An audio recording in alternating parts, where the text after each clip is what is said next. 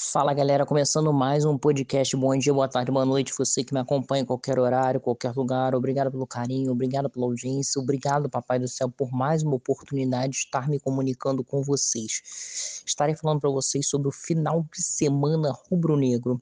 Sábado, sábado, o Flamengo foi a campo pelo Brasileirão Sub-20, a estreia do time na competição e goleou o São Paulo por 4 a 0 na Gávea um show dos meninos do Ninho. Os garotos do Ninho arrebentaram com São Paulo, não deixaram São Paulo ter o volume de jogo. Peterson e Mateusão foram o autor, o autor dos gols, cada um balançou a rede duas vezes. O time do Flamengo sub-20 muito bom, muito talento.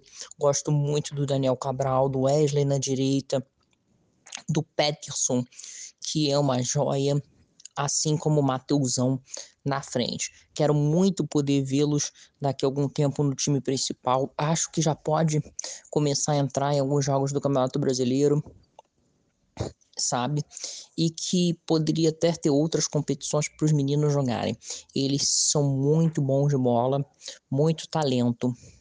Ainda no sábado, o Flamengo foi ao Maracanãzinho, rece recebeu no Maracanãzinho, perdão, a equipe de, de Franca pela final do NBB, o novo basquete Brasil. O Mengão na final novamente e precisava vencer de qualquer jeito, pois senão perderia o título na série de três. O Franca já tinha vencido os dois primeiros jogos, o primeiro em Franca e o segundo no Maracanãzinho na quinta-feira.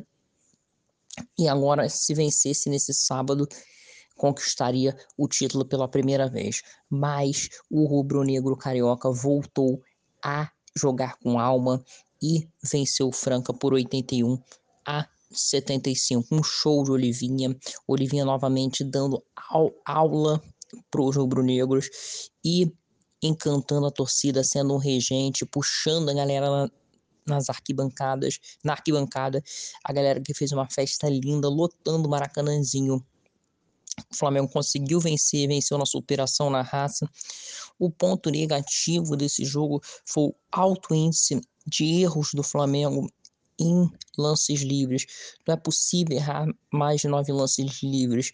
Isso prejudicou muito. O Flamengo poderia ter feito outro jogo se tivesse acertado os lances livres que perdeu colocarem um placar ainda mais à frente, pois Franca não jogou isso tudo. Franca fez o, fez o jogo deles, não, não desmerecendo, não tirando o mérito de, desse time de Franca, que é muito bom também. Tá? Tem uma garotada muito boa, os, os meninos jogam muita bola.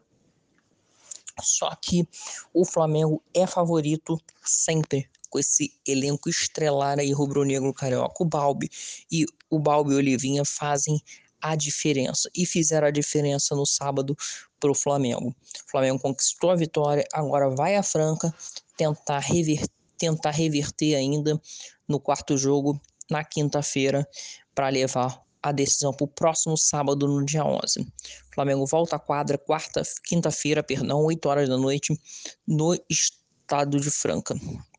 É isso aí, galera. Eu vou ficando por aqui. Foi um sábado lindo para os rubro-negros no futebol, no Campeonato Brasileiro Sub-20 e no basquete. Forte abraço para todo mundo. Fiquem com Deus. Até a próxima.